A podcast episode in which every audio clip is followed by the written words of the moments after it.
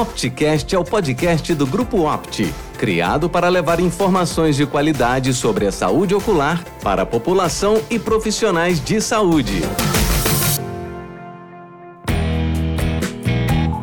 Bom, boa noite, pessoal. A gente vai. Hoje é uma, uma reunião específica para a retina, onde a gente vai discutir algumas coisas sobre edema macular diabético e as opções de tratamento. Queria agradecer o apoio que a Allergan é, nos dá, não só no Opt Academy, mas também no dia a dia. Essa é uma aula patrocinada da Allergan mas a gente vai discutir também as possibilidades de tratamento e com certeza discutir sobre anti-VGF e a fisiopatologia do edema macular. Então aqui os meus conflitos de interesse em relação a essa aula. Então, qual que é, por que é tão importante falar sobre edema macular diabético, né? Por que é tão importante a gente falar sobre diabetes? Hoje nós sabemos que nós temos 463 milhões de pessoas com diabetes, isso em todo o mundo. Uh, ah, 93 milhões de, de, dessas pessoas vão apresentar algum grau de retinopatia diabética. E aí eu não estou falando que é uma retinopatia diabética grave, mas algum grau de retinopatia diabética esses pacientes vão apresentar.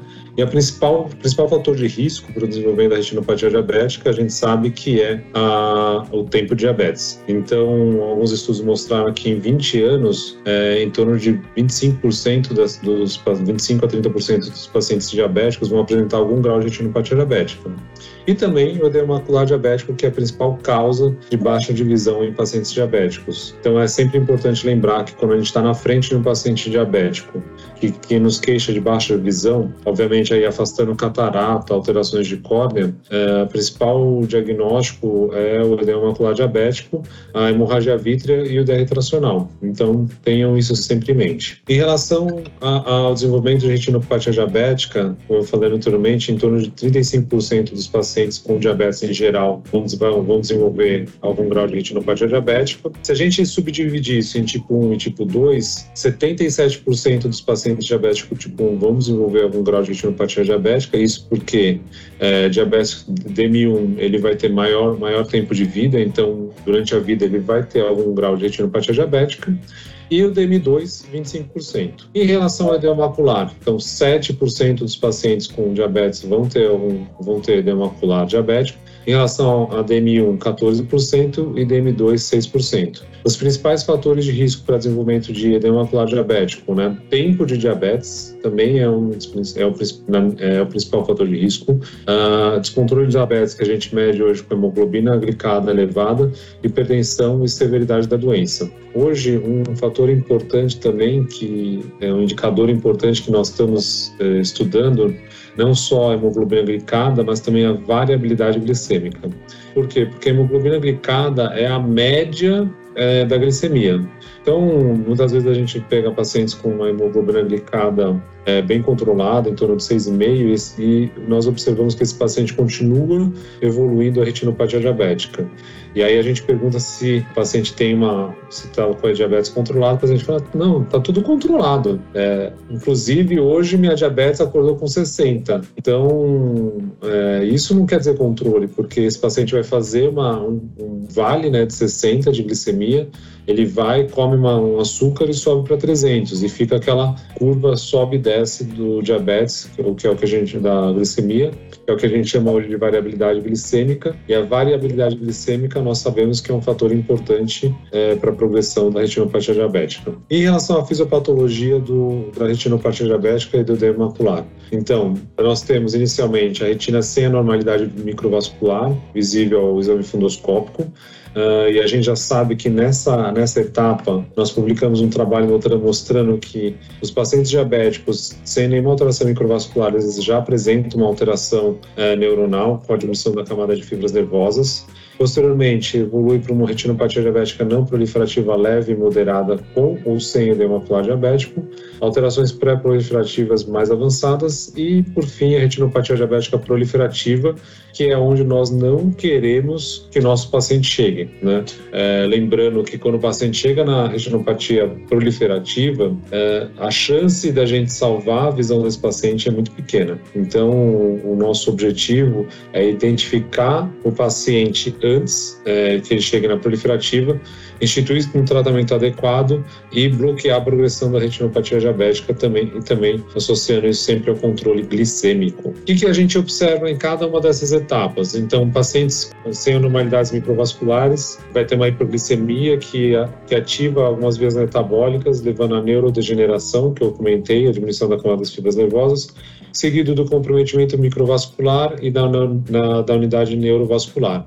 Isso daí faz com que a gente tenha uma perda da camada das células ganglionares e diminuição da camada de fibras nervosas, que vai ter um impacto importante na visão. Em seguida, a gente tem um espessamento da membrana basal, que leva a perda de pericitos e quebra da, da junção celulares, ou seja, esse paciente vai perder a barreira hematorretiniana interna, é, levando a microaneurismas, hemorragias, extravasamento do, do, do, do fluido do intravascular para o extravascular, que vai levar ao edema macular. E também é, a gente sabe que não tem só o extravasamento de fluido, né? Mas também tem extravasamento de, de lipoproteínas, levando à formação dos exudatos duros.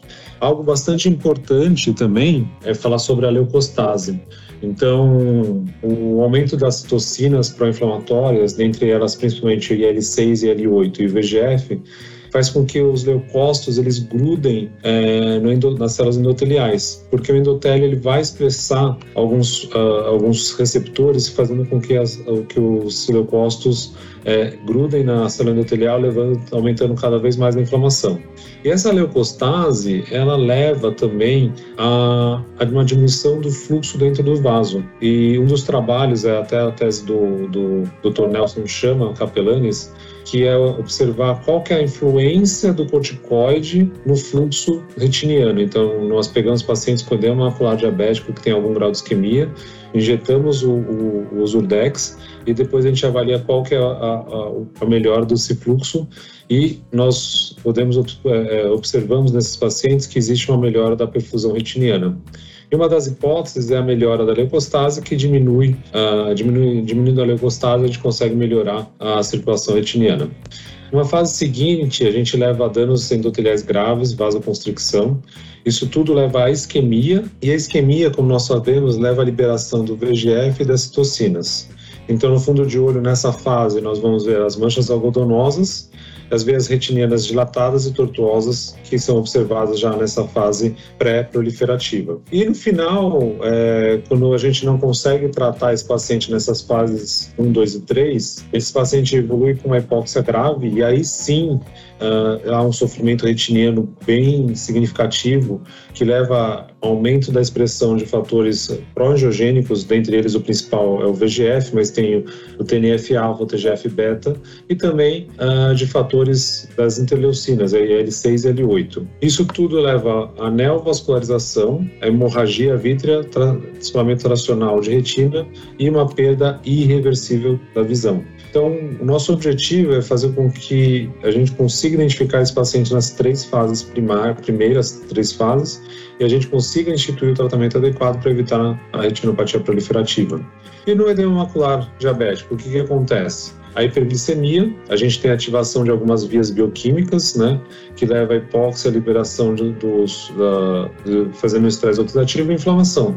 Isso tudo leva a aumento de fatores de crescimento de citocinas, dentre eles angio, a VGF, angiopoetina, TNF-alfa, interleucinas e metaloproteases. Então, todos são fatores pró-angiogênicos que vai levar a alteração da barreira hematoretiniana, aumento da permeabilidade, então extravasamento do líquido, do fluido do intravascular para o extravascular e um consequente edema macular diabético. O que, nós conseguimos evitar hoje? Então, aqui, controle, controle sistêmico, né, diminuindo a hiperglicemia, que vai então, diminuir a ativação das vias bioquímicas, o corticoide, que inibe a inflamação, os medicamentos anti-VGF, que, que inibem o VGF, e aqui já numa fase final, a gente consegue usar o laser focal, o grid ou o micropulso para tratamento da das áreas é, dos microaneurismas. Em casos mais graves, em que existe a, atração, é, aí se torna necessário a realização da vitrectomia. Aqui alguns sinais clínicos da, da, do diabetes. Uh, inicialmente, a gente tem os microaneurismas, hemorragias superficiais,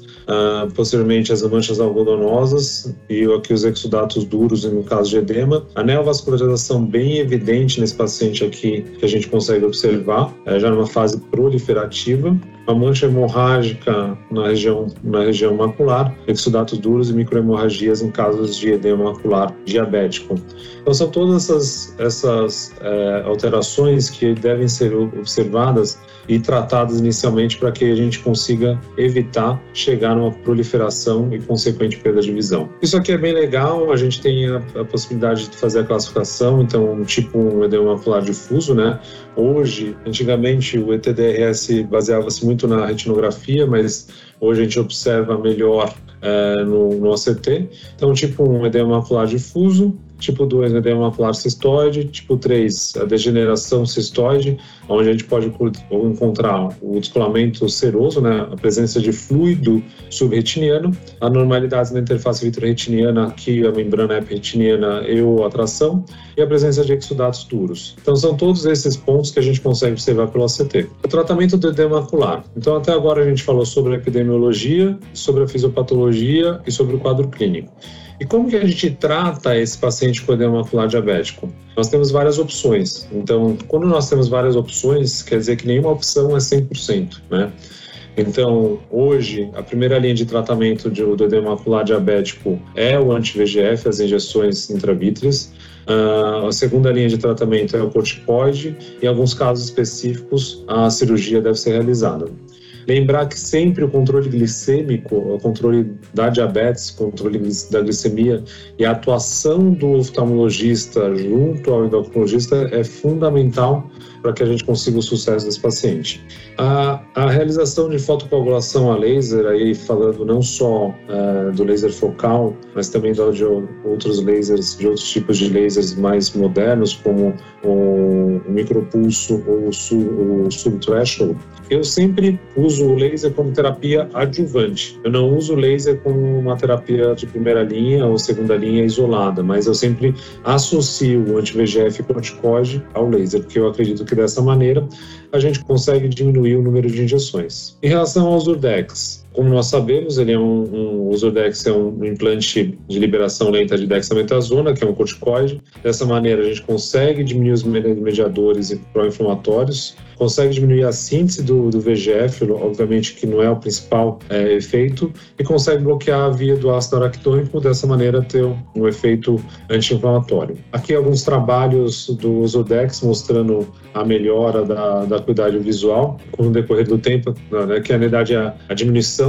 em relação ao, base, ao melhor da baseline em relação ao número ganho de letras. E quando a gente pega um endpoint primário, a gente observa aqui que 22% dos pacientes tratados com os Urdex têm um ganho maior de 15 letras, né, comparado com o grupo controle, que foi um grupo que não recebeu nenhum tipo de tratamento. A mesma situação a gente observa com o bevacizumab, com o Avastin, Uh, com 24 meses, a acuidade visual, a espessura macular foveal é semelhante nos dois grupos, né? Inicialmente, o, o Zurdex tem uma melhora mais importante do que o anti-VGF, mas no decorrer do tempo, em dois, dois anos, ela, a espessura foveal se iguala. O perfil de segurança do Zurdex é bastante é, significativo, é bom, é, a gente não se preocupa em relação tanto em relação ao aumento da pressão. É, nós sabemos que esse paciente tem um aumento da pressão na fase inicial, mas a pressão volta a se igualar depois de algum tempo. Então, poucos pacientes necessitam de, de terapia tópica e quando existe um aumento da pressão, inicia essa terapia tópica e melhora sem a necessidade de cirurgia. Em relação à catarata, a catarata acaba sendo mais frequente nos pacientes diabéticos, né? Então, também ligada à questão da injeção intravítrea repetitiva. E eu não acredito que a injeção do corticosteroide, é um, a catarata, seja um fator importante que a gente deve levar em consideração nesses pacientes que são submetidos à injeção intravítrea. Isso eu acho que é algo super importante. É, hoje a gente tem estudado bastante a questão dos biomarcadores no OCT. Então hoje a gente pega um paciente com, com alguns biomarcadores e a gente consegue determinar se é um edema macular crônico ou não. E uma vez que nós sabemos que o edema macular crônico ele pode responder de uma maneira melhor ao uso de corticoide.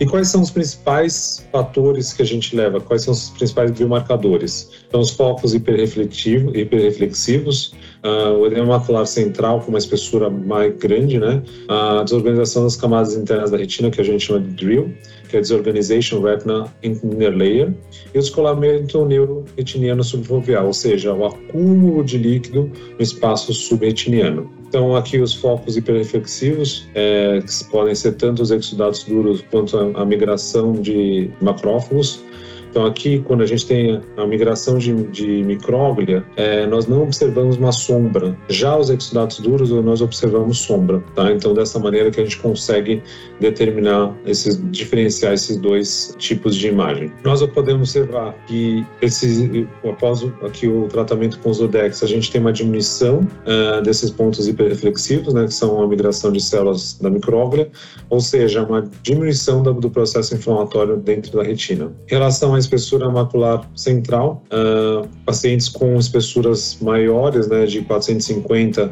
ah, dizem respeito maior é, é um processo inflamatório. Então, nesse estudo, com 50 óleos tratados aqui com os Urdex, inicialmente uma espessura bem grande, é, 594 nos pacientes com os Urdex e 518 nos pacientes com, com Lucentes. É, quando tratados, houve uma redução maior nos Urdex do que com Lucentes, e isso daí se torna clinicamente, estatisticamente significante. Em relação ao DRIL, então nós sabemos que o DRIL, que é a desorganização das camadas internas da retina, é um indicador de inflamação, né, de uma, uma doença crônica, uma, uma, um edema macular crônico. E os pacientes, quando tratados com corticoide, existe uma diminuição do DRIL e uma melhora da acuidade visual. Então, aqui mostrando a acuidade visual nesses pacientes e pós-tratamento uma melhora significativa da acuidade visual nos pacientes que tinham DRIL. Em relação ao escoamento subfoveal, então existe um acúmulo do líquido uh, subretiniano. Nós fizemos um trabalho lá na Escola Paulista em que a gente dosava alguns fatores de crescimento nos pacientes com diabetes, com edema ocular diabético, a gente observou que esses pacientes com descolamento subfoveal, com líquido, presença de líquido subfoveal, eles apresentavam maior uh, concentração, maior dose de IL-6 e IL-8 na, na, é, no moracoso. Dizendo então que esses pacientes provavelmente é, o processo inflamatório ele é muito mais evidente do que a presença do VGF. Então esses casos eles podem é, responder melhor ao corticoide. Então 85% dos pacientes é, tiveram uma resolução após o uso de corticoide. Quando a gente compara com outros medicamentos, é, é, essa resolução é menor. O que a gente tem que lembrar então? Da redução da espessura macular central, redução dos, do, dos pontos hiperreflectivos, redução da extensão do drill e redução da área de cisto no plexo capilar profundo. Então, quando a gente tiver esses marcadores, é, seria muito bom a gente avaliar a possibilidade da injeção de corticóide como primeira linha. Em alguns casos a gente consegue identificar e, e injeta, né? É, outros casos uh, a gente acaba injetando mesmo anti-VEGF, e, mas provavelmente esses pacientes, eles são pacientes que não tenham uma resolução, é, um, um, tratamento tão otimizado quanto se fosse iniciado com corticóide. Então, quais pacientes é, a gente, nós sabemos que podem se beneficiar com o uso do corticóide? Aqui mais especificamente falando do Zurdex. Então, pacientes que têm uma terapêutica insuficiente ao anti-VGF, lembrando é, que o anti-VGF é a primeira linha de tratamento para o edema macular diabético. Em alguns casos, como vou mostrar, a gente pode, a gente deve fazer uh, iniciar o tratamento com corticoide, mas a primeira linha de tratamento é o anti-VGF. Pacientes com resultados subótimos por subtratamento, em casos em que o fardo de, do paciente ir várias vezes ao nosso consultório é grande, isso daí leva a uma, uma diminuição na aderência ao tratamento. E pacientes inadequados ao uso do anti-VEGF, que nós vamos ver para frente quais são esses pacientes. Então, como a gente sabe que um paciente com edema macular diabético ele não está tendo uma resposta adequada ao anti-VEGF? Então, como que eu lido com esses pacientes e qual que é a, o critério? Então, a gente sabe que até dois terços dos pacientes que apresentam edema macular, ele pode ter uma persistência ou não pode, às vezes não tem uma resposta adequada ao tratamento anti-VEGF. Como que eu faço no meu dia a dia? Eu meço, faço a, a, a, medida pelo OCT da espessura foveal central e da acuidade visual. A gente faz três aplicações mensais de anti-VEGF e após a terceira aplicação, eu reavalio a espessura macular central. Se não houve uma diminuição de 10% da espessura central, é, eu considero como não respondedor. e ou se o paciente não tem uma melhora da acuidade visual maior que uma linha. Então, são esses dois parâmetros que eu utilizo no meu dia a dia para poder avaliar se o paciente é ou não respondedor. Eu faço três aplicações e avalio essas, essas, esses critérios se o paciente não preencher esses critérios, é, eu faço o switch do, do anti-VGF pelo corticoide. Eu não acredito que fazer o switch do anti-VGF por outro anti-VGF seja benéfico, já que nós estamos inibindo apenas o VGF. Então, lembrar que o edema macular diabético ele não tem só ação do VGF, mas também ele tem ação de outros fatores pró-inflamatórios que podem ser inibidos com o uso do corticoide. Então, nós sabemos que aqui, avaliação de 12 semanas é, após, a, inicial, 37% melhora das, das letras, né? É, 23% melhora de 5 a, 19, 5 a 9 letras e 40% menor que 5 letras. Então, são esses pacientes que a gente deve levar em consideração para poder é, fazer o tratamento, o switch da medicação. Então, pacientes com, com, com resposta insuficiente aqui, então, três, três aplicações de anti-VGF. A gente observa que não tem muita melhora da qualidade visual e também não tem uma diminuição significativa da espessura. Então aqui nós fazemos nesse ponto, nós fazemos a switch e aí a gente observa. Então aqui o paciente em que foi feita a troca para o corticoide, a gente observa uma melhora uh, do ganho de letras, quanto o paciente que a gente mantém a, a, o uso do anti-VGF, há de uma, uma, uma, estabilidade do ganho de letras, ou seja, o paciente não ganha visão aqui. E a mesma situação a gente observa com a redução da espessura foveal. Então, vai feita três aplicações iniciais iniciais de anti-VGF, a gente observa nesse ponto em que não há a melhora, né, o paciente é considerado não respondedor. Se a gente trocar para o corticoide, esse paciente vai responder melhor, e se a gente manter o anti-VGF, esse paciente vai, não vai ter uma melhora significativa da, da, da espessura. Então, eu acredito que esperar três aplica fazer três aplicações é o suficiente para a gente determinar se o paciente é ou não é respondedor à terapia anti-VEGF. Já existem alguns estudos de meta-análise né, é, em relação à resposta subótimo, mostrando que nesse grupo de paciente o corticoide ele é melhor. Então, aqui a curva desviada para o lado direito mostrando essa melhora. Então, é um, dos, um ponto importante que a gente deve levar em consideração. Uh, em relação ao paciente super sobrecarregado, em relação à injeção. Então, nós sabemos que para ter um efeito benéfico, nós devemos fazer injeções repetidas nesses pacientes. Então, imagina só, é, meu, na minha prática diária, é, o paciente faz a injeção, é, depois de cinco dias, tem uma enfermeira que liga para esse paciente para saber se esse paciente está bem ou não. Ele não precisa retornar ao consultório e ele volta depois de um mês para fazer novamente a injeção e nesse mesmo dia ele faz o OCT, tá? Então esse paciente volta uma vez no mês no consultório, mas em algumas vezes você precisa que esse paciente volte a segunda vez. Então, duas vezes por mês, vezes três, seis visitas ao consultório. Então, seis dias que esse paciente vai precisar ir ao consultório, isso nos três primeiros meses. Imagina um tratamento prolongado de dois anos, o quanto esse paciente deve, perde de dias, né? É, não só ele, mas muitas vezes o paciente vai acompanhado. Isso daí já acaba, gera um impacto bastante significativo. Então, pacientes que têm uma, uma rotina intensa, então, alto número de consultas médicas, gastos financeiros e falta de trabalho, e aí menor comparecimento ao oftalmologista, ou seja, uma menor aderência. Então, acho que esses são pontos importantes que a gente deve levar em consideração. E lembrar também que o, qual que é o impacto dessa baixa de visão né, nesses pacientes. Então, olha aqui em relação ao edema macular diabético, olha como os pacientes consideram como impacto né, moderado ou grave. Então, cerca de 70% dos pacientes com edema macular, eles colocam esse, esse fardo como impacto moderado ou grave. Né? Então, se a gente conseguir melhorar isso, acho que é bastante importante. E a gente consegue é, evitar uma perda desse paciente no decorrer do tempo. Então, sempre levar em consideração né, o afastamento do trabalho, dependência dos acompanhantes, fatores emocionais, incluindo a frustração da não melhora, ansiedade em relação ao tratamento, fobia, agulhas. Então, tudo isso a gente deve levar em consideração, perguntar ao paciente, porque vai determinar uma, pode determinar uma mudança no nosso tratamento. Então, a gente sabe que aqui nos estudos de vida real, cerca de 63% dos pacientes recebem apenas três ou menos injeções, né? Uh, em quantidade, a quantidade média de anti-VEGF em 12 meses, 3,6 aplicações. Sendo que os estudos preconizam em torno de 10, 9 a 10 aplicações. Então, esse paciente está sendo subtratado. Em relação ao, ao risco cardiovascular, é, nós sabemos que o VGF ele é bastante importante para o crescimento de novos vasos, principalmente em doenças isquêmicas.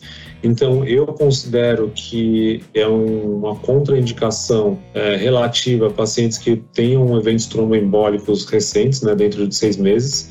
E aí, eventos tromboembólicos uh, importantes, dentre eles eu sempre pergunto se o paciente teve infarto agudo do miocárdio ou AVC dentro de seis meses. Isso, para mim, é uma contraindicação ao uso do anti-VGF. Aqui alguns trabalhos mostrando que pode, que o uso do anti-VGF pode estar relacionado ao, a, a um evento tromboembólico grave, né, nesses pacientes com risco.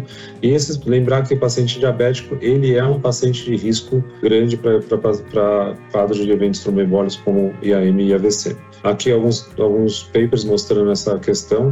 Uh, algumas pessoas ainda não, não, acreditam que o uso do anti-VEGF intravítrio pode ser, uh, pode ser um, um, fator de risco, mas já existem alguns relatos bem importantes mostrando essa possibilidade de eventos tromboembólicos pós-injeção de anti-VEGF em pacientes pseudofásicos e vitrectomizados. Então, são esses pacientes que têm maior benefícios, benefícios pacientes vitrectomizados. Nós sabemos que o vítreo, ele é um compartimento em que o medicamento ele se liga e o vítreo acaba sendo se tornando um compartimento de liberação lenta é, do medicamento injetado.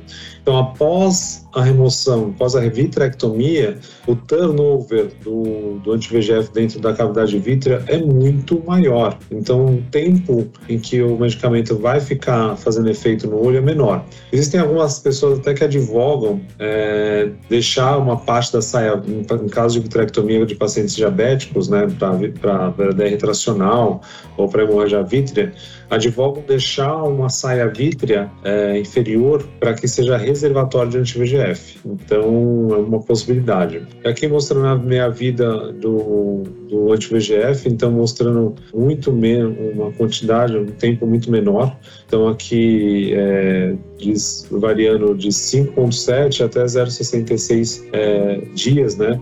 Que, mostrando que o, o é um importante reservatório para o agente anti-VGF. Então, o que, que a gente pode ter como conclusão? Lembrar, pessoal, que é, o exame adequado desse paciente com, com retinopatia diabética, a avaliação desse paciente, a, a orientação desse paciente para que a gente consiga evitar a evolução desse paciente é fundamental. É, sempre ter uma interação com, o endocrinologista, orientar o paciente da, sobre a possibilidade de evolução e a perda de, perda de visão. Uh, a hiperglicemia e o, o tempo de diabetes é bastante importante. A fisiopatologia do edema macular diabético ele é multifatorial, envolvendo não só o VGF, mas também fatores pró-inflamatórios, isso já vários estudos mostram.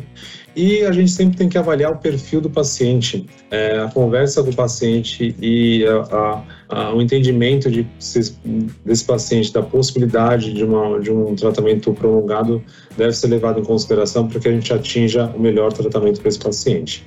É, para finalizar, então, qual é o tempo em que eu uso o, o corticoide, né? não só os Ordex, mas o corticoide em geral. Então, quando nós temos uma resposta terapêutica insuficiente ao anti-VGF, lembrando que tem relatos de estudos aí que até 25% dos pacientes podem ter uma resposta inadequada, pacientes com resultados subótimos por subtratamento, pacientes inadequados para uso do anti-VGF, aí pacientes com risco cardiovascular, os pacientes vitrectomizados é, são os dois principais. E os pseudofásicos nós sabemos que tem uma resposta melhor ao, ao Usurdex, mas também lembrar bastante cuidado que é, não é uma contraindicação absoluta, mas os pacientes que têm rotura de cápsula posterior ou que fizeram é, capsulotomia, existe uma possibilidade de migração uh, do Ozurdex para a câmara anterior, então a gente deve ficar mais atento a esses pacientes. Eu gostaria de terminar dizendo que a abordagem individualizada do paciente com edema macular diabético, considerando não apenas a avaliação clínica, mas também é, a parte sistêmica desse paciente, é essencial para determinar a classe terapêutica mais apropriada e assim atingir o melhor tratamento que a gente busca. E dessa maneira, melhorar a visão desse paciente e melhorar a qualidade de vida, já que uh, melhor a gente sabe melhor que ninguém que a visão é, um, é algo bastante importante para manter a qualidade de vida dos nossos pacientes. Qualquer dúvida estou à disposição. Eu acho que é um, é um tema bastante importante que a gente sempre deve é, tratar, né, conversar sobre as possibilidades.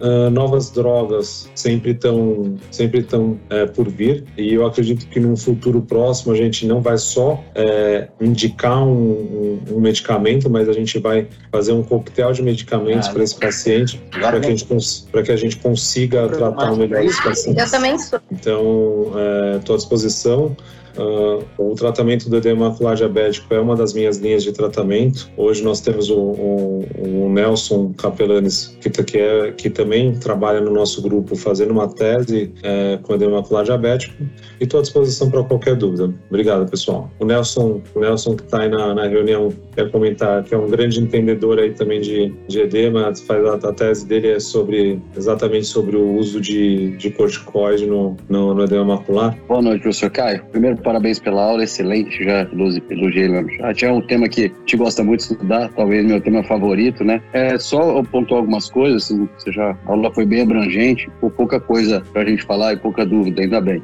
É, primeira coisa, a questão dos biomarcadores, né? Isso é, é, é, a maior possibilidade que a gente tem hoje de personalizar o tratamento, né? A gente sempre fala, né?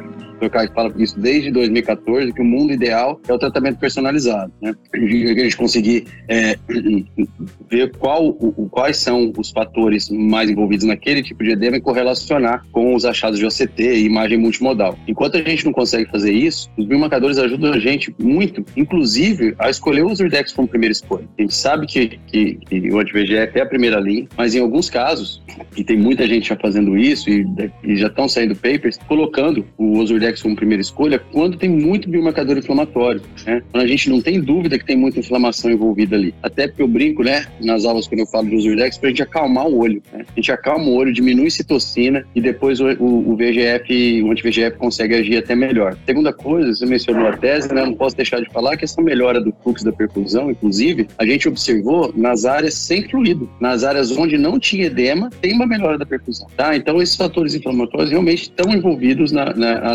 leucostase fica cada vez mais evidente. Injetou Zurdex, melhorou a citocina, diminuiu aquela, aquela impregnação do, do leucócito na parede do vaso, diminuiu a leucostase, melhora a perfusão. E a gente está vendo isso na pesquisa e deve ser publicado em breve. Né? Então, é, é, era isso que eu queria falar de mais importante. É, lembrar que o Zurdex ele não veio para concorrer com o anti-VGF e vice-versa, né? Eles são complementares. É, a gente está dando mais uma chance para o paciente de melhorar a qualidade de vida, né? Diminuindo citocina e não só o VGF. É só isso. Mais uma vez, parabéns pela aula. Obrigado, professor Nelson. Acho que é, hoje a gente tem que estudar bastante os biomarcadores que possibilita a gente definir melhor o nosso tratamento, mas uh, Sempre lembrando que a primeira linha de tratamento é o, anti-VGF, é, mas lembrar também que o switch do medicamento deve ser analisado. É, eu utilizo três aplicações, mas tem algumas pessoas que utilizam cinco aplicações. Então, é, cada um com a sua defesa, mas eu acho que não prolongar muito o tratamento, se não tiver uma melhora, fazer o switch do medicamento, acho que é fundamental. Mais alguma, mais alguma dúvida, pessoal? Alguém gostaria de fazer algum comentário? Então, só a enquete aqui: é, 88% das pessoas trocam, fazem o switch com três aplicações, é, 10 11% com cinco aplicações e 88% troca pelo anti, do anti-VGF por corticoide e 11% troca por outro anti-VGF. Maravilha. Uh, obrigado pela, pela, pela participação, obrigado pela audiência e terça-feira a gente se vê novamente. Obrigado, pessoal. Boa noite. Nos acompanhe pelas redes sociais da Opti ou pelo site www.opt.com.br.